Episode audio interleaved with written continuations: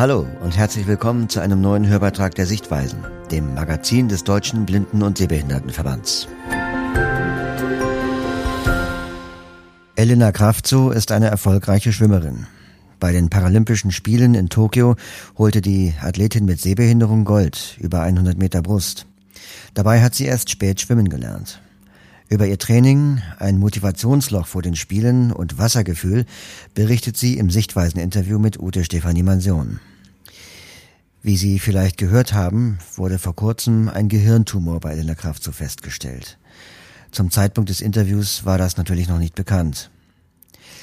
Die Nachricht hat uns erschüttert und wir wünschen Elena Kraft so, dass sie bald wieder gesund wird und ihrem Sport wieder nachgehen kann. Alles Gute für Sie. Frau Krafthoff, herzlichen Glückwunsch zu Ihrer Goldmedaille. Sie haben bei den Paralympischen Spielen Gold über 100 Meter Brustschwimmen gewonnen. Hm, war das der erhoffte Lohn nach harter Arbeit und der Corona-Zeit, die für Sie wohl nicht immer einfach war? Ähm, vielen Dank erstmal. Äh, ja, das war natürlich nach der ganzen aufregenden Zeit jetzt. Man muss ja auch sagen, das geht ja jetzt nicht nur seit fünf Jahren so, sondern seit zehn. Und ich bin jetzt einfach froh, dass das, ja, ich sag mal jetzt vorbei ist und dass ich dadurch halt auch gut belohnt worden bin als Sportler, wenn man halt Paralympics Champion wird, dann ist das die größte Belohnung eigentlich, die man als Sportler haben kann. Ja, wie geht es Ihnen in den Minuten unmittelbar vor einem Wettkampf und vor allem vor so einem wichtigen Wettkampf? Also eigentlich bin ich äh, relativ gelassen eigentlich. Das geht. Aber jetzt in Tokio, das war schon, das war schon schwierig. Ich war in einem Apartment, wir waren in so Apartments aufgeteilt und da hatte ich noch äh, vier komplett Neulinge mit dabei, die halt extrem aufgeregt waren und irgendwie haben sie mich dann mit eingesteckt. Mhm. Ähm, ja, aber von mir selber war ich auch ein bisschen, an einem Tag war ich sehr aufgelöst und war schon ziemlich aufgeregt. Aber ich muss sagen, das ist normal. Das gehört dazu. Ja, damit haben Sie im Laufe der Jahre gelernt, umzugehen. Genau. Mhm. Sie haben ja erst mit 13 Jahren schwimmen gelernt, sind unglaublich erfolgreich in diesem Sport. Und trotzdem haben Sie in einem Interview gesagt, Sie wären im Wasser immer noch Grobmotorikerin. Wie meinen Sie das? Also ja, mein Trainer hat das mal im Interview gesagt, äh, dass mein Wassergefühl nicht ganz so gut ist wie vielleicht beim, bei jemandem, der klein ausschwimmt. Und normalerweise fängt man ja auch wirklich schon sehr, sehr früh an mit dem Wassersport. Aber ich arbeite dran und äh, wir üben. Also ich übe fleißig. Ich glaube, das wird schon auch ein bisschen besser. Ja, wie sieht der Alltag für Sie als Leistungssportlerin aus? Wie lange trainieren Sie pro Tag? Also wir trainieren ungefähr 10 bis 12 Mal die Woche. Das ist jetzt so ungefähr vor den Spielen. Und ja, meistens zweimal am Tag. Mittwoch und Samstag trainieren wir nur einmal. Und am Tag trainieren wir etwa so sechs bis sieben Stunden. Also da gehört dann auch noch sowas wie Krafttraining mit dazu, Stabi-Training, Ausdauertraining, sowas. Aber im Wasser trainieren wir eigentlich meistens vier Stunden am Tag. Mhm. Zwei früh, zwei abends. Mhm. Was treibt Sie an? Woher nehmen Sie die Energie, jeden Tag zu trainieren? Das ist ja ein unglaubliches ähm, Leistungsspektrum, was Sie da haben. Auch zeitlich. Ja, das frage ich mich tatsächlich manchmal. Wo ich mir die Kraft nehmen. Das ist, äh, ja, irgendwann ist man so drin in, in diesem, in dem Mühlenrad und dann bewegt man sich irgendwie mit, ja. Mhm. Aber wahrscheinlich, weil es auch noch Spaß macht und man will ja auch erfolgreich bleiben, man will ja seinen Titel irgendwie verteidigen und so ist es bei mir auch. Mhm. Da sind Sie auch sehr ehrgeizig. Ne? Ja, auf jeden Fall. Mhm.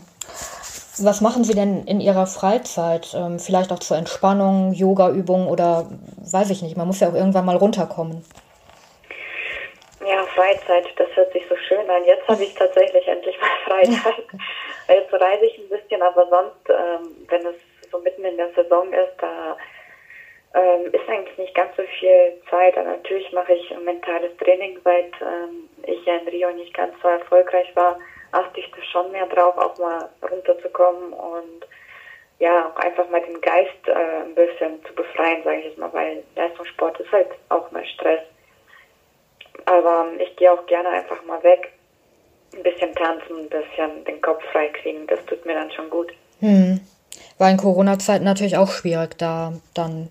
Ja, deswegen, ja, deswegen war das ja diese Verschiebung ein mhm. Jahr länger für mich wirklich der Horror, weil das Jahr davor war schon so erfolgreich und da dachte ich, okay, jetzt sind wir schon fast am Ziel. Und dann hieß es, nee, Spiele fallen aus. Keine Ahnung, ob die überhaupt stattfinden. Na klar, dann war ich wie vor so einem ja, Motivationsloch und wusste überhaupt nicht mehr, wie ich, wie ich weiter mich ja, motivieren soll. Es war schon nicht einfach. Hm, das glaube ich. Leistungssport ähm, fordert ja auch einen körperlichen Tribut. Denken Sie darüber nach, wie lange Sie Schwimmen noch als Wettkampfsport machen können? Ja, man macht sich schon die Gedanken, weil ich bin jetzt auch 27. Ähm, aber das wäre schon noch schön, jetzt Paris mitzumachen. Das wären dann meine vierten Spiele, Gottes Willen. Und ähm, ja, deswegen, wir gucken jetzt mal erstmal bis Paris und dann schauen wir mal weiter. Ja, also Sie haben da noch keine konkreten Pläne für die Karriere danach. Sie haben ja Physiotherapeutin gelernt, ne? Genau, nee, also dass ich jetzt sage, ich habe dann einen Job oder ich, ich suche mir was, so ist es eigentlich noch nicht. Ich will echt wirklich mal gucken, wie weit das noch gehen kann, wie lange macht das mir noch Spaß. Ich meine, es kann ja auch sein, dass es nächste Saison aufhört und sagt, nee, ich habe keinen Bock mehr, aber hoffen wir mal nicht. Mhm. Aber Sie würden es nicht vom Erfolg abhängig machen? Also ich möchte schon so lange schwimmen, bis ich erfolgreich bin. Sobald ich die Leistung nicht mehr halten kann und vorne nicht mehr mitmischen kann, dann werde ich auf jeden Fall auch ans Aufhören denken. Mhm. Ja. Erzählen Sie doch mal etwas über Ihren Schwimmverein. Das ist ja ein inklusiver Verein. Ähm, schwimmen da zum Beispiel auch andere blinde und sehbehinderte Sportlerinnen und Sportler. Und ja, wie läuft das in diesem Verein? Genau, ich bin jetzt seit 2015 im Berliner Schwimmteam. Wir, ähm, ist, ja, wir haben verschiedenste Behinderungen tatsächlich. Also wir haben wirklich von Hemiparese bis Plainpit, ähm, ja, fehlt ein Arm, fehlt ein Bein, sowas. Also wirklich alles, alles Mögliche. Und wir freuen uns auch immer wieder über Neuzugänge. Denn wir können ja von klein aus den Kindern Schwimmen beibringen. Wir haben auch äh, vier verschiedene Altersgruppen. Und das läuft auch ganz gut, muss ich sagen. Wir haben auch Ex-Trainer eingestellt, äh, die sich ausschließlich nur dafür kümmern. Und dann kann man halt sich immer so ein bisschen hocharbeiten sozusagen, bis man dann irgendwann quasi bei uns jetzt in der Trainingsmannschaft ist. Und da sind dann halt die Profis, die dann halt viel reisen, die sich auf große Ereignisse vorbereiten.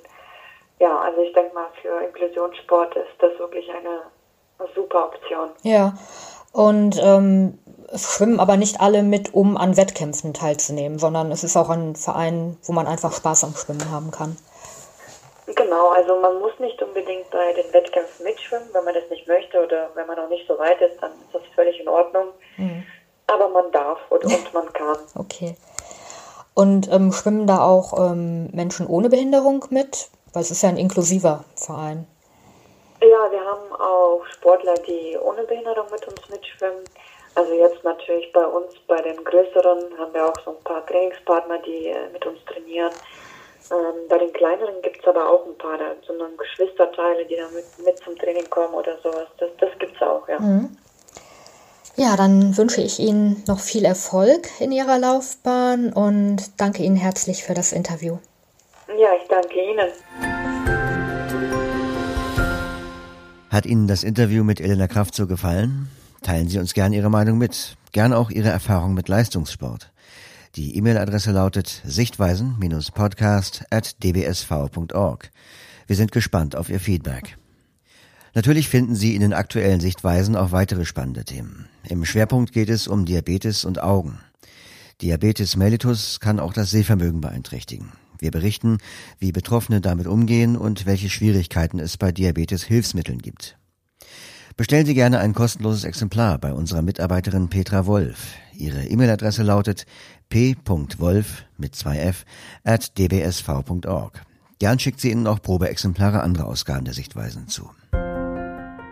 Wir hören uns im Dezember wieder. Wir freuen uns auf Sie.